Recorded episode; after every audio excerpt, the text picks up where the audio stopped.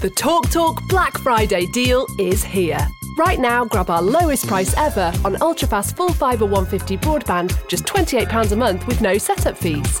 Average speeds of 152 megabits per second, all your devices protected with online security, plus the award winning Amazon Aero router as standard. Search TalkTalk Talk Full Fibre for deals that make sense sense. Talk Talk.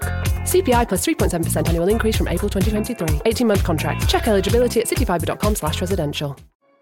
Bonjour et bienvenue dans le podcast des entrepreneurs qui cherchent à investir dans des entreprises au service de leur vie, qui cherchent à allier bien-être, épanouissement et enrichissement personnel avec des objectifs de développement ambitieux pour eux-mêmes comme pour leur environnement, qui ont compris que la clé de leur réussite est intimement liée à leur mindset et qui recherchent constamment des leviers d'amélioration pour eux-mêmes comme pour leur business puisque les deux sont profondément liés. N'oubliez pas de vous abonner à la chaîne et à partager ce contenu s'il vous est utile. Vous êtes sur le podcast d'Aurélien Schneider, Iluti Investissement. Bonne écoute.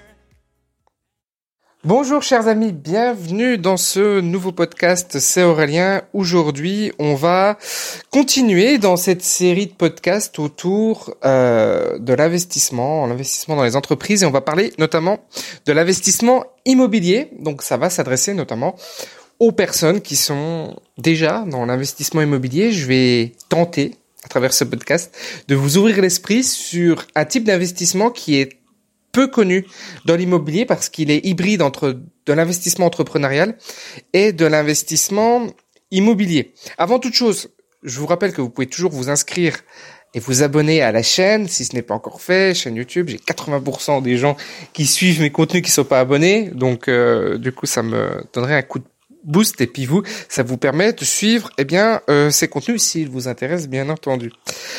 Euh, on y va, on va donc parler de cette euh, de ces investissements dans l'immobilier. Et ce que je voudrais vous dire c'est que déjà on est comme enfin je vous l'ai déjà dit d'ailleurs, on est différent par rapport à de l'immobilier classique, d'accord? On n'est pas on va pas parler d'investir dans de l'immobilier classique et on va pas parler non plus d'investir dans de l'immobilier commercial. Enfin, pas comme on l'entend, le fait d'acheter un immeuble avec des beaux commerciaux à l'intérieur, c'est pas l'approche que je vais vous développer, même si c'est une approche qui pourrait être intéressante, c'est pas celle que je vais vous développer, c'est une approche encore différente. L'idée générale, si vous voulez, c'est d'acheter des entreprises avec de l'immobilier et ensuite de faire pivoter cet immobilier. C'est-à-dire que on va acheter une entreprise qui va avoir une prédominance immobilière. Mais ça va pas suffire, évidemment. On va prendre cette entreprise. Alors, elle peut être en difficulté ou pas en difficulté. C'est pas trop ce qui nous intéresse. Nous, ce qui nous intéresse, c'est d'aller acheter de l'immobilier qui n'est pas valorisé selon les critères classiques de l'immobilier. Je m'explique. Quand on achète de l'immobilier, on regarde en règle générale le nombre, le prix au mètre carré.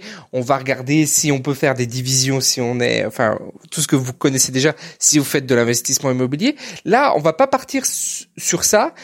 On va regarder l'immobilier dans le prisme d'une reprise d'entreprise ou d'une reprise d'actifs entrepreneuriaux. C'est-à-dire que l'entreprise, elle se valorise un certain montant, et ce montant n'est pas, le système de valorisation d'une entreprise n'est pas le même que le système de valorisation de l'immobilier. On peut effectivement imaginer valoriser l'immobilier dans l'entreprise, mais c'est pas, ça, se passe pas comme ça, en fait. Ce qui se passe, c'est que quand on reprend une entreprise, on, on la valorise en fonction de son résultat, enfin, un certain nombre de critères comptables et ces critères comptables, s'ils sont dégradés par une situation quelconque, par euh, l'activité de l'entreprise qui n'est pas au meilleur de sa forme, etc., etc., eh bien, euh, même si on a de l'immobilier dedans, cet immobilier ne va pas se valoriser comme si on achetait juste et uniquement de l'immobilier, puisque, encore une fois, on achète l'entreprise dans son entièreté. Et c'est véritablement là que ça devient très intéressant d'acheter de l'immobilier compris dans une entreprise, c'est parce que on va avoir ces systèmes de valorisation qui vont être complètement différents. Premier point. Deuxième point, on va avoir un sourcing qui va être très intéressant parce que il y a peu de personnes qui le font. parce que en fait, peu de personnes savent le faire. Les gens sont spécialisés dans l'immobilier ou ils sont spécialisés dans, l'entrepreneuriat, mais des gens qui font les deux, il y en a pas beaucoup, d'accord? C'est, on est en fait, il faut imaginer deux cercles concentriques et ces deux cercles viendraient s'entremêler un petit peu et donc on aurait un sweet spot et donc ce sweet spot, il est peu exploité. Ce qui va nous donner un avantage intéressant, c'est d'avoir l'avantage du sourcing. C'est-à-dire que c'est un sourcing qui va pouvoir se faire sans passer par, enfin, de façon différente à ce qui se fait habituellement dans l'immobilier. Une fois qu'on a fait l'acquisition de cette entreprise à prédominance immobilière, on a plein de solutions. Première solution, c'est de, stopper l'activité parce qu'elle n'est pas rentable, parce qu'elle n'est pas, n'est pas viable. Bref, on arrête l'activité. Deuxième solution, c'est de réorienter cette activité. Donc, on peut faire les deux quand on a euh, du côté de l'activité de l'entreprise. Et on va se rémunérer de la manière suivante en fonction du modèle qu'on aura choisi. Soit on fait un pivot dans l'activité, ce qui nous permet d'avoir une activité plus intéressante. Auquel cas, puisqu'on est propriétaire de l'activité et des murs et de l'immobilier, on va pouvoir augmenter le loyer qui va être perçu par l'immobilier. Donc vous voyez d'un côté on achète bien parce qu'on a un sourcing unique et une valorisation qui n'est pas corrélée au prix, qui n'est pas complètement corrélée au prix du marché. Et de l'autre côté, on va avoir des loyers qui vont pouvoir être, pouvoir être augmentés parce que on va avoir un pivot dans l'activité entrepreneuriale. Deuxième chose que l'on peut faire, c'est de faire une plus-value. On a fait pivoter stratégiquement l'immobilier. Cet immobilier, il était dédié à une activité, et comme je suis propriétaire de l'activité, j'ai pu changer cette activité, donc soit la faire pivoter avec une augmentation de loyer, comme je vous l'ai dit tout à l'heure, soit la stopper et, réorienter l'immobilier, faire une construction, faire un, enfin faire un changement dans cet immobilier qui va me permettre de dégager une plus-value parce que je vais décider de revendre l'immobilier avec cette nouvelle activité qui va y être intégrée. Donc, on n'est pas dans des strates qui sont hermétiques. On peut faire les deux. On peut faire la plus-value avec l'augmentation de loyer. On peut euh, faire euh, la plus-value sans l'augmentation de loyer. On peut faire un pivot stratégique de l'entreprise. On peut faire un pivot stratégique de l'immobilier seul. Vous voyez, donc on a toutes ces, facettes que l'on peut exploiter qui nous permet de dégager eh bien, de la valeur dans ces euh, actifs entrepreneuriaux immobiliers. Il y a une autre façon encore de faire, c'est de faire pivoter l'immobilier et de faire pivoter l'activité. Donc là, on fait pivoter les deux et on a une exploitation qui va de ce fait être beaucoup plus rentable. Et comme on ne veut pas s'enquiquiner, pour pas dire plus vulgairement, euh, avec l'activité, on va pouvoir, eh bien, soit revendre l'activité et garder de l'immobilier, ou mettre en location-gérance. La location-gérance est quelque chose de très très intéressant, notamment depuis la loi de juillet 2019 qui nous permet de faire de la location-gérance sans avoir à exploiter pendant deux ans au préalable l'activité.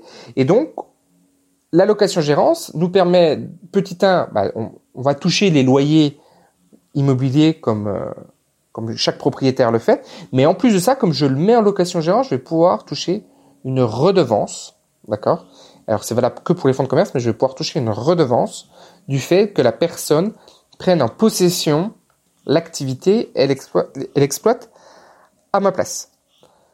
C'est vraiment un point que je vous invite à regarder parce qu'on a des rentabilités qui sont quand même très très élevées, qui sont même euh, très importantes du fait de pouvoir faire euh, ceci. Donc, vous le voyez, on peut faire des pivots euh, stratégiques sur l'entreprise ou sur l'immobilier qui nous permet d'augmenter la valeur de cet immobilier.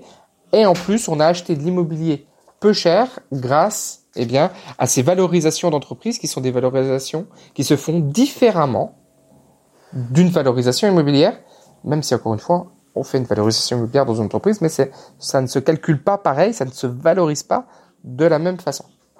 Enfin, pour conclure sur ce, sur ça, je voudrais vous parler des financements que vous pouvez avoir grâce à vos reprises immobilières, d'actifs entrepreneuriaux immobiliers pour être plus précis.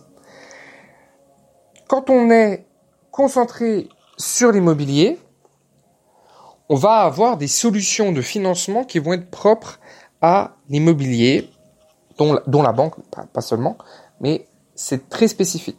Lorsque l'on rentre dans l'univers extraordinaire de la reprise d'entreprise, on a des solutions de financement qui sont pléthoriques, qui sont beaucoup plus importantes et qui sont facilitatrices dans la transmission du patrimoine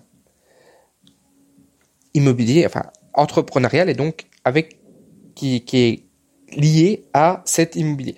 Vous allez pouvoir avoir des ouvertures de financement que vous n'aurez pas dans euh, l'immobilier classique. Vous allez avoir euh, des investisseurs, des fonds, enfin vous allez avoir des crédits vendeurs, vous allez avoir plein plein de, de solutions que l'on ne va pas pouvoir retrouver euh, directement dans des projets dans des projets immobiliers. Comme vous le savez, chaque crise a son opportunité et ce que je perçois moi aujourd'hui, c'est qu'une des opportunités, c'est ce que je viens de vous présenter, puisque les entreprises se sont dégradées avec le temps, ont dégradé leurs résultats avec le temps, et donc leurs valorisations ont baissé. À côté de ça, l'immobilier ne baisse pas. Baisse mais ne baisse pas. Si vous êtes spécialiste de ça, vous, vous pourrez peut-être en parler même encore mieux que moi, mais on sait globalement ce qui est en train de se passer.